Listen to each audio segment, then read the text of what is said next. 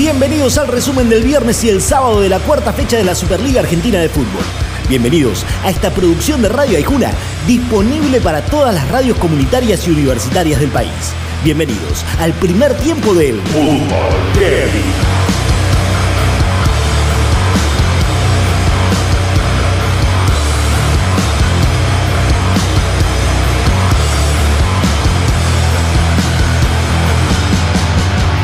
En Sarandí se enfrentaron dos de los encumbrados. Arsenal recibió a San Lorenzo en un partido que prometía y el Ciclón aprovechó el buen momento que tiene desde el arribo de Pizzi, lo borró al arce de la cancha en el primer tiempo y le metió el 2 a 0 que merecía. En el segundo, Arsenal llegó un poco más, a pesar de tener un hombre menos, pero no inquietó demasiado al arco del cuervo, que se trepa a lo más alto de la tabla. Analiza el partido Nicolás Blandi, autor del primero del Ciclón. Por suerte pudimos ganar, que era lo que veníamos a buscar para seguir ratificando que queremos pelear, que queremos estar arriba. A, veces los partidos se ponen difíciles, creo que hicimos un sacrificio grande y que nos llevamos un triunfo merecido. Gimnasia recibió a Defensa y Justicia en el bosque con todas sus urgencias a cuestas y el halcón no le perdonó nada. 1 a 0 para los de Varela y calentura de todo el estadio en contra de dirigentes, jugadores y cuerpo técnico del Lobo que mira a todos desde abajo. Analiza el encuentro de Ezequiel Usain, el arquero de Defensa y Justicia. Veníamos de, tres derrotas muy duras, particularmente la última, un golpe muy fuerte. El equipo tuvo el coraje, tuvo el valor, tuvo el carácter para, para dar un golpe de timón, para presentarse en una cancha muy difícil como la de hoy y llevarse tres puntos justamente de oro. Vélez le hizo sufrir el buen juego que muestra siempre a un Newell's que también se hunde en la tabla de los promedios. Fue 3 a 1 a favor de los dirigidos por el gringo Heinze, que tuvo en Maximiliano Romero a su punto más alto. Sí, hay que seguir por este camino, lo practicamos, eh, lo entrenamos duro toda la semana y gracias a Dios de a poco se va dando las cosas. Paradójicamente Central necesitaba los tres puntos frente a Patronato para ponerse arriba de todos, pero a la vez engrosar el promedio. El patrón necesitaba sumar para sumarse al lote de los punteros y también para sumar en la tabla de abajo. Y si bien la academia fue más, el patrón aprovechó lo poco que le quedó y con uno menos lo empató uno a uno en Arroyito. Analiza el encuentro del delantero de Central, Ciro Rius. Por lo menos es lo que yo percibí de adentro y lo percibimos todos, eh, que fuimos muy superiores. Eh, no lo pudimos plamar en el resultado, el 1 a 0 era muy corto eh, y bueno, hechos de una jugada por ahí aislada, llegan al empate y bueno, ese es el sabor que nos queda, ¿no? que creo que merecíamos más. Independiente pegó de entrada y de salida. El primer gol contra Colón lo hizo cerca del inicio y el segundo cuando el partido se moría. Además, mostró buen fútbol en largos pasajes del partido, algo que los hinchas del Diablo le pedían a un equipo que tiene con qué. Ganó bien Independiente 2 a 0 frente al Zabalero con la figura en cancha de Pablo Pérez. Se jugó como queríamos, la verdad que el equipo hizo muchas cosas buenas, muchas cosas que veníamos entrenando que no la podíamos hacer en los partidos. Justo hoy nos salen varias cosas de las cuales veníamos entrenando y estamos contentos porque salió todo bien.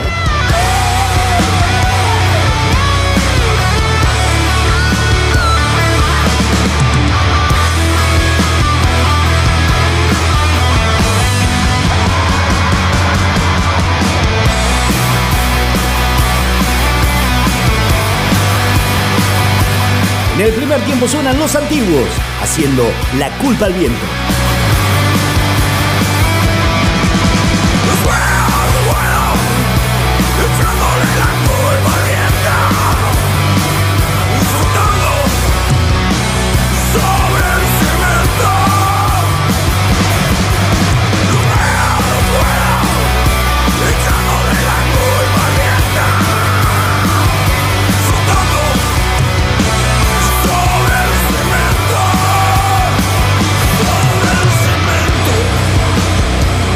Después del entretiempo repasamos domingo, estadísticas y lo que falta para cerrar esta cuarta fecha de la Superliga Argentina de Fútbol, acá, en el Fútbol Heavy.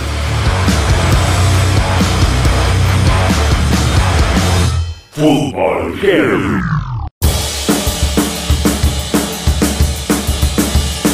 Bienvenidos al resumen del domingo y los números de la cuarta fecha de la Superliga Argentina de Fútbol.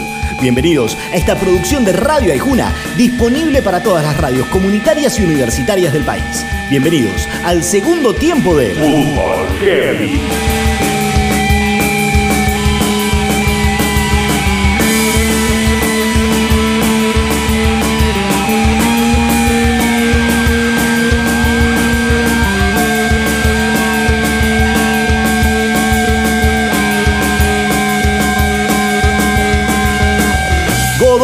Remontó el partido a Estudiantes en Mendoza y se lo dio vuelta en el segundo tiempo con una gran actuación del morro Santiago García.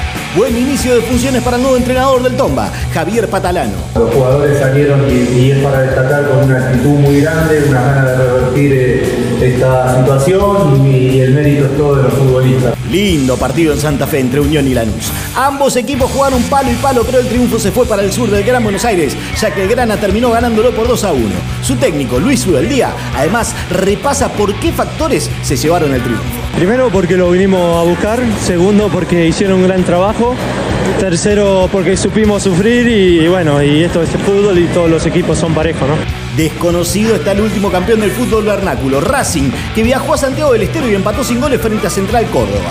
Ojo, el ferroviario hasta lo pudo haber ganado, pero el árbitro Vigliano no vio o no quiso ver un penal a su favor. De todos modos, alegría para el equipo santiagueño, desazón para la academia y el análisis del DT local, Gustavo Coleón. Partido hermoso, por, el marco, por la intensidad que pusieron los, dos equipos, porque ninguno de los dos quería empatar, cada uno con sus armas. Este, creo que este, fue un hermoso espectáculo y lo disfruté mucho. Si bien River jugó con mayoría de suplentes, el 1 a 0 de Talleres de Córdoba en el Monumental no deja de ser un triunfazo. La Tella no es el equipo vistoso de hace un tiempo atrás, pero te presiona por todos lados, te marca todas las pelotas como si fueran la última y además cuando puede, te emboca. Analiza el triunfo el volante central de Talleres, Andrés Cubas. La verdad que, no podíamos hacer menos que esto. Lo planeamos toda la semana, sabíamos que íbamos a un partido duro, que lo teníamos que, correr con esta intensidad, estar ordenado como lo estuvimos y la verdad que nos vamos muy conformes por el, rendimiento del equipo y bueno, mucho más por la victoria. Por un ataque en todo el partido que Soldano transformó en gol, por los palos, por Andrada y por la falta de efectividad de un Banfield que juega bien pero no la emboca, Boca es también puntero del campeonato. Muy poco de los dirigidos por Alfaro en los 90, pero 1 a 0 frente al taladro. Analiza el partido el autor del gol Ceneice, el debutante ex Unión, Franco Soldano. Venimos a una cancha difícil, que más allá de por ahí las necesidades de Banfield, es un equipo que juega muy bien, que por momentos lo sufrimos y bueno, pudimos sacar ventaja rápido y después creo que la supimos controlar.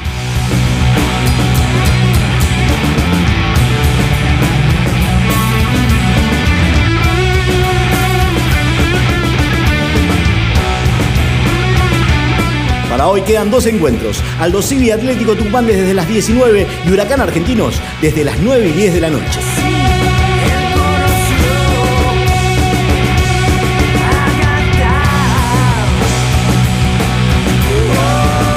Mandan Boca y San Lorenzo con 10, seguidos por Arsenal con 9 y Central con 8.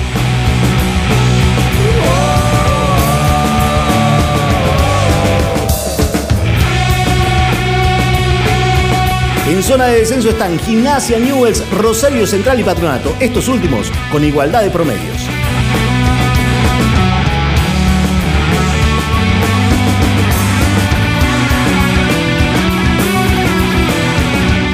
En el segundo tiempo suenan los natas con el bolsero.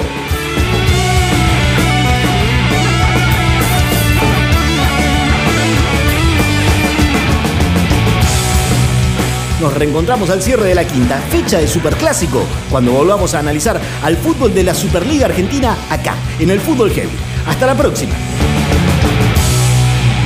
Fútbol.